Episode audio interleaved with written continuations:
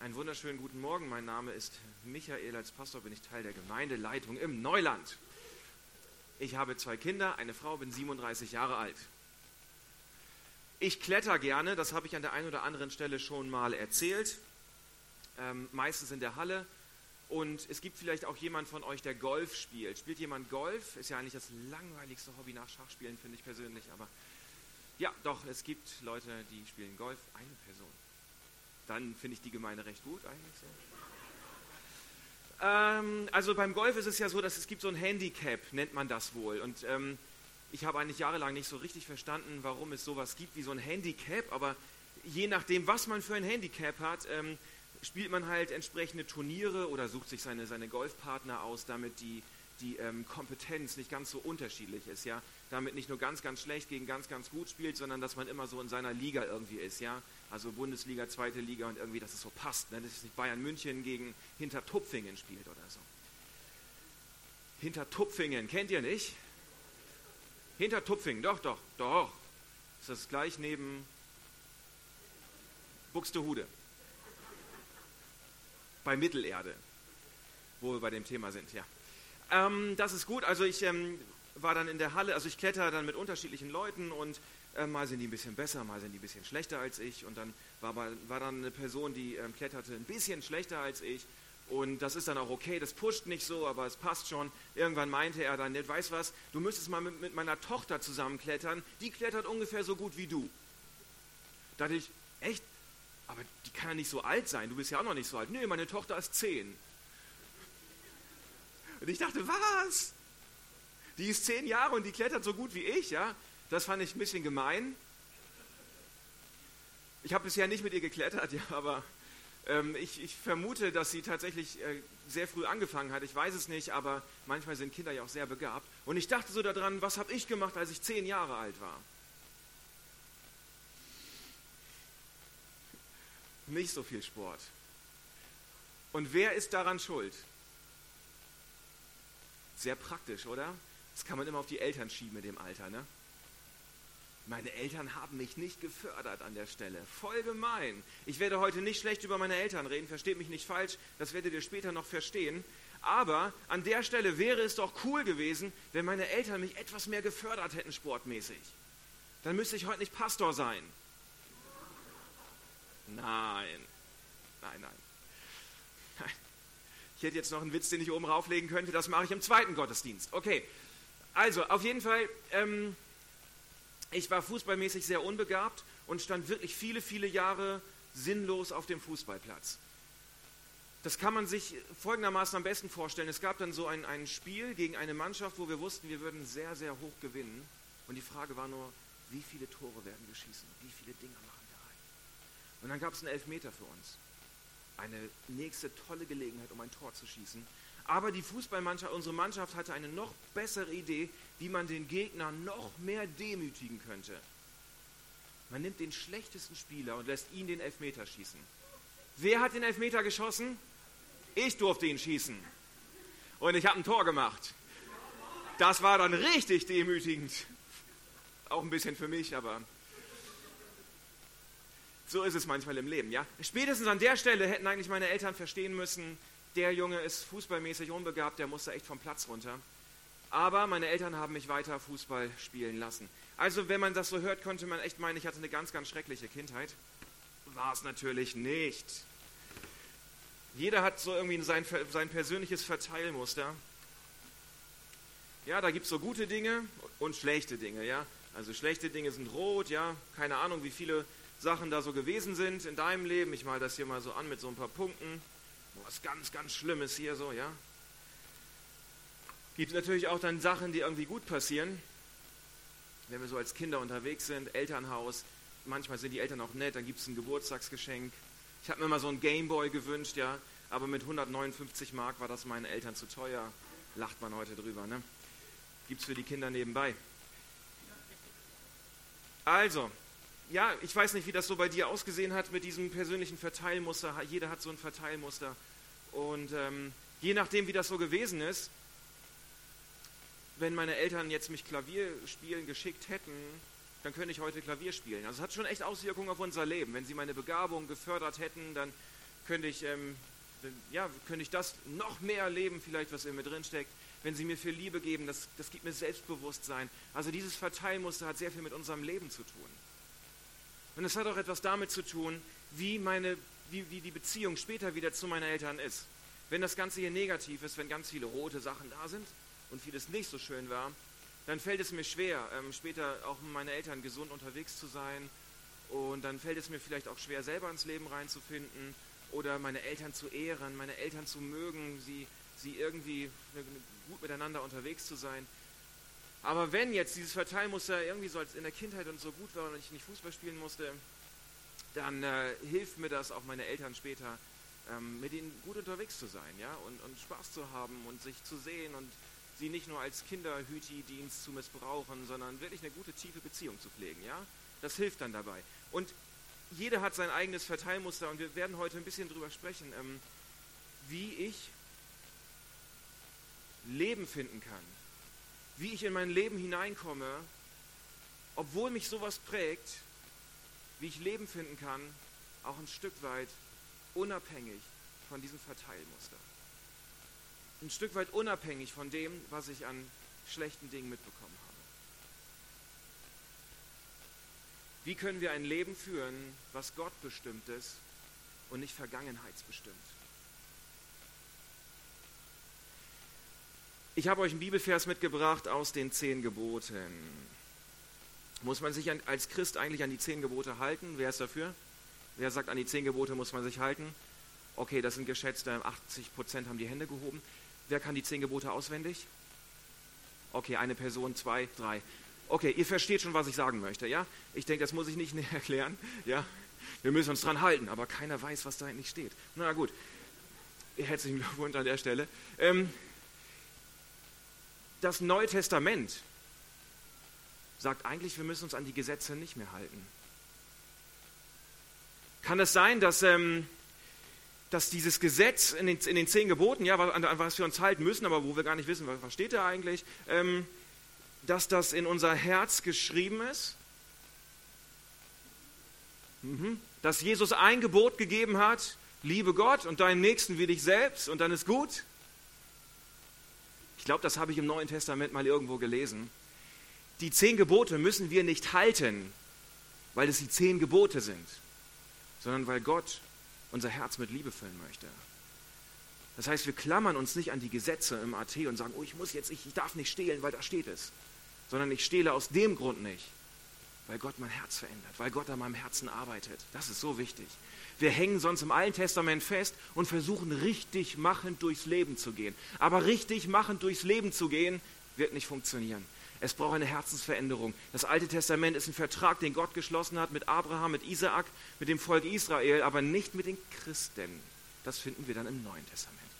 Okay, ich will da nicht zu sehr polarisieren an der Stelle, aber es ist ein ganz wichtiger Punkt, ähm, dass wir die zehn Gebote nicht als etwas verstehen, ähm, wo wir uns dran klammern müssen, um irgendwie das hinzubekommen, sondern dass wir als eine Weisung Gottes verstehen, die zum Leben führt.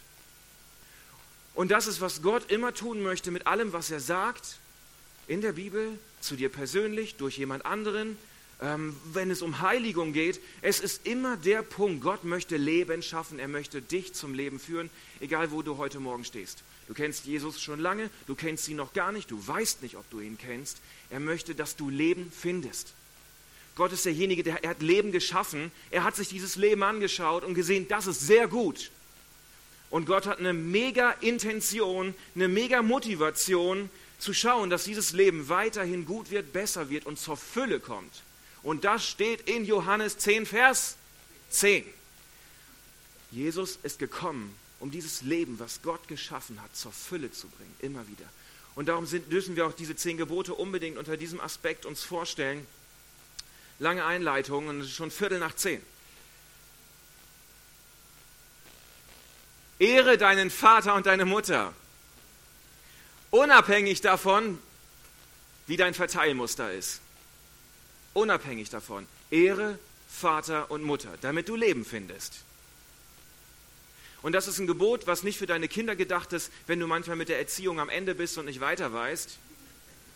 Es ist keine gute Idee, die biblische Verdammniskeule rauszuholen und zu sagen, liebes Kind, aber hier steht geschrieben, du musst mir jetzt gehorchen. Dann könnte nämlich Folgendes passieren, das kann sich wieder kehren, das Blatt. Dann, die Kinder sind ja schlau heutzutage, digital vernetzt und so. Die rufen nämlich dann ihre Oma an und sagen, Oma, kannst du kommen, deine Tochter schreit mich an. Ja? Und dann, dann bekommst du wieder Ärger von deinen Eltern und musst ihnen gehorchen. Also das beißt sich dann ganz schnell, ja? Wir müssen also aufpassen, dass wir dieses äh, biblische Gebot, ja? Jetzt muss ich wieder wegmachen, sonst lacht ihr nur. Okay. Biblische Gebote, wenn Gott etwas sagt, das ist niemals zum Delegieren, ja? Gott sagt etwas, ist nicht zum Delegieren. Das fällt einem manchmal sehr schwer, ähm, das auch dann auch, ähm, ja, wir, wir, pfuh, man, man, einem fällt sehr schnell ein, wenn, wenn, der, wenn, der, wenn, der, wenn, wenn, wir, wenn wir was vom Wort Gottes hören, vom Reden Gottes hören, dann fallen uns Menschen ein, wo wir denken, ja, die könnten doch mal, die sollten mal. Nicht. Aber die Gebote Gottes sind tatsächlich nicht zum Delegieren, die gelten immer uns selbst. Also stell dir vor, es ist deine persönliche Aufgabe, Vater und Mutter zu ehren. Es ist deine Aufgabe, deine Eltern zu ehren. Was bedeutet Ehren jetzt? Da haben wir dieses schöne Wort hier. Wenn du nicht weißt, was Ehren heißt, dann ja. Weiß es jemand? Kavott. Ja, ich habe dafür Jahre studiert, um dieses eine Wort zu können. Also, was bedeutet das, ja? Gewicht geben, das Gegenteil von Schande. Also stell dir das ganz praktisch vor, es ist deine persönliche Aufgabe, dass du deinen Eltern Gewicht gibst. Dass du ihnen Raum gibst. Dass sie Einfluss haben dürfen. Dass sie was sagen dürfen. Sie sollen Gewicht haben. Und es ist deine Aufgabe, dafür zu sorgen, dass nicht schlecht über deine Eltern gesprochen werden. Sie sollen nicht in, in Schande kommen, in Verleumdung, in schlechter Nachrede. Das ist also ganz praktisch deine Aufgabe. Und dann gibt es noch einen dritten Punkt, den habe ich hier nicht aufgeschrieben, weil er zu krass ist. Das halten wir gar nicht aus. Es ging im Alten Testament auch schlicht und ergreifend um die Altersvorsorgung für die Eltern. Ist heute viel, viel auch gesetzlich geregelt, ja. Aber das ist so ein bisschen gemeiner Punkt, finde ich, weil es da um Geld geht. Klingelt es dabei ein Geld? Gemein. Also wenn es um Geld geht, dann oder? Da fühlt man sich dann so ein bisschen unwohl. Wie geht es dir so, wenn ich sage, Gott möchte dein Geld? Wie geht es dir damit? Gott möchte dein Geld. Wie geht es dir jetzt so? Gerade der, der, der, der Freudenpegel nach oben oder nach unten gegangen? Nach oben. Come on, Gott möchte dein Geld, Jonas. Yes. Das ist echt ein herausfordernder Punkt. Ne? Ich habe so gedacht, das ist irgendwie eine, echt eine richtig brutale Einmischung in mein persönliches Leben. Und dann dachte ich, ah, Gott will, will sich in mein Leben einmischen. Doch, das möchte er. Und dann dachte ich, wenn wir das Reden Gottes nicht hin und wieder mal als Einmischung empfinden, dann könnte es sein, dass ich eigentlich nur Selbstgespräche führe, oder? Das Reden Gottes ist etwas, er will Einfluss nehmen auf mein Leben, damit ich wirklich zum Leben komme. Und dafür dürfen wir uns herausfordern lassen, auch was die Geldgeschichten angeht, aber darum geht es heute gar nicht. Es geht immer noch um Ehre deinen Vater, deine Mutter. Das ist, ähm, die, die, zehn Gebote besteht, die bestehen aus zwei Blöcken. Die ersten fünf, ähm, da geht es um, um, um dich und um Gott, die, die ähm, vertikale Beziehung. Im zweiten Block ähm, geht es um, um die horizontale Ausrichtung, das zwischenmenschliche Miteinander. Und wenn wir jetzt schauen, die, das erste Gebot ist jeweils das, was am, am wichtigsten ist. Und dieses Gebot, Ehre deinen Vater und deine Mutter, ist das erste Gebot vom zweiten Block. Das erste Gebot, was das zwischenmenschliche Miteinander regelt. Wenn wir uns also vorstellen, dass, ähm, dass die zehn Gebote zum Leben führen sollen, dann ist das das Wichtigste, was du tun kannst. Das, was am meisten Leben bewirkt, ist das hier. Ja, und die anderen Gebote sind, du sollst nicht stehlen, du sollst nicht Ehe brechen. Aber das hier steht an erster Stelle. Ganz schön steil, oder? Es hat einen Einfluss auf dein Leben. Wir werden das gleich noch ein bisschen genauer sehen, was für einen massiven Einfluss dieses Gebot auf dein persönliches Leben hat. Und deswegen möchte Gott sich einmischen. Deswegen will er sich einmischen, damit dein Leben nicht nur eine Reaktion auf dieses Verteilmuster ist, damit dein Leben nicht nur ein, ein, ein Ergebnis von dem ist, was hier mal gewesen ist, sondern damit dein Leben wirklich zur Entfaltung kommen kann und du in eine göttliche Berufung hineinkommen kannst, das, was Gott für dich vorgesehen hat. Das Gebot hier ist das einzige Gebot von den zehn, was mit einer Verheißung verknüpft ist, mit einer Zusage, das einzige. Ja, da steht, du sollst nicht töten. Wenn du es nicht machst, steht da jetzt keine Belohnung. Ja? Also, wenn du jetzt durchs Leben läufst und jemanden umbringst, erwarte keine Belohnung dafür. Aber bei dem hier gibt es eine Belohnung, eine Verheißung, eine göttliche Verheißung, damit deine Tage lange wären in dem Land, das der Herr, dein Gott, dir gibt. Und selbst wenn du heute Morgen hier bist und Jesus nicht kennst, eine gute Beziehung zu seinen Eltern, wenn ich meine Eltern ehren kann aus freien Stücken heraus, dann habe ich oft ein gutes Leben. Wenn die Beziehung zu den Eltern nach oben gestört ist, dann, dann kann ich oft auch nicht das Leben führen, was ich eigentlich führen möchte. Und der Bibelvers bringt es so stark auf den Punkt. Wenn ich meine Eltern ehre, kann ich in dem Land leben, was Gott mir gibt. Wenn ich meine Eltern ehre, kann ich das Gottgegebene, das verheißene Land für mich einnehmen. Wenn ich meine Eltern ehre, kann ich meine Berufung leben. Kann ich das leben, was Gott für mich vorbereitet hat. Was für ein massiver Zusammenhang, oder? Wenn wir das umdrehen, wird es noch deutlicher. Wenn ich meine Eltern nicht ehre, kann ich nicht lange leben, kann ich nicht leben in dem Land, was Gott mir gibt komme ich nicht in das rein, was Gott für mich vorgesehen hat. Was für ein steiler Zusammenhang. Wenn ich meine Eltern ehre, ja, wa warum ist das so? Warum ist das so? Wenn ich meine Eltern ehre, dann ehre ich auch, dann, dann ehre ich zum einen meine eigenen, meine, Lebens, meine Lebenswurzel, das Material, aus dem ich gemacht wurde, Ich sage Ja zu dem, wie ich geworden bin. Ich sage Ja zu dem, wie Gott mich hat werden lassen.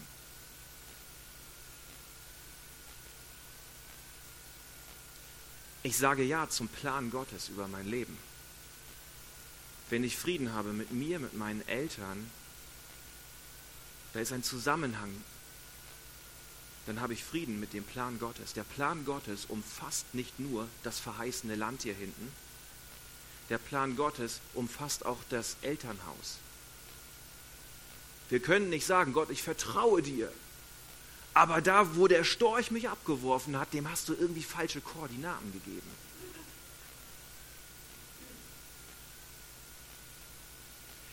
Wenn ich sage, Gott, ich, ich vertraue dir, dass du mich in diesem Elternhaus hast groß werden lassen, dann hat das etwas mit Vertrauen Gott gegenüber zu tun.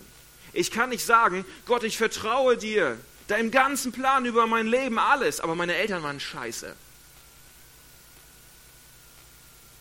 Es ist ein Misstrauen Gott gegenüber und es ist eine Ablehnung meiner selbst. Meine Eltern, die mich geformt, geprägt haben, ein Stück von dem, das Material, woraus ich gemacht wurde, es steckt in mir selbst drin. Ich kann nicht meine, meine Eltern ablehnen und mich selber voll annehmen und auch nicht den Plan Gottes für mein Leben. Aber wenn ich sage, Gott, ich vertraue dir, ich vertraue dir, das war nicht alles gut.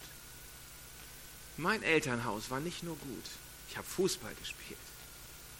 Meine Eltern haben sich irgendwann scheiden lassen. Das war ein jahrelanger Krieg und Kampf. Aber ich sage ja dazu.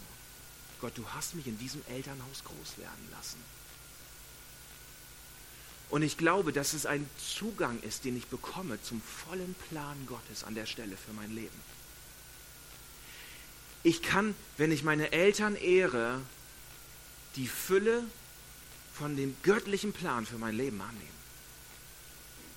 Weil ich sage, ja Gott, ich vertraue dir, auch wenn die Umstände nicht alle nur toll waren. Aber dann erlebe ich auch einen Gott, der aus schlechten Umständen etwas Gutes machen kann.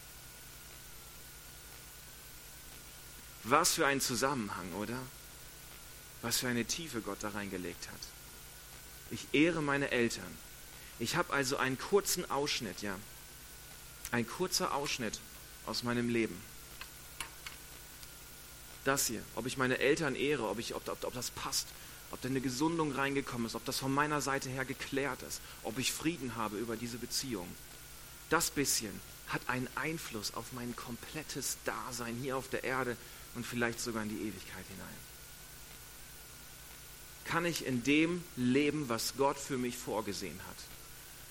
Und es entscheidet sich ein Stück weit an der Stelle.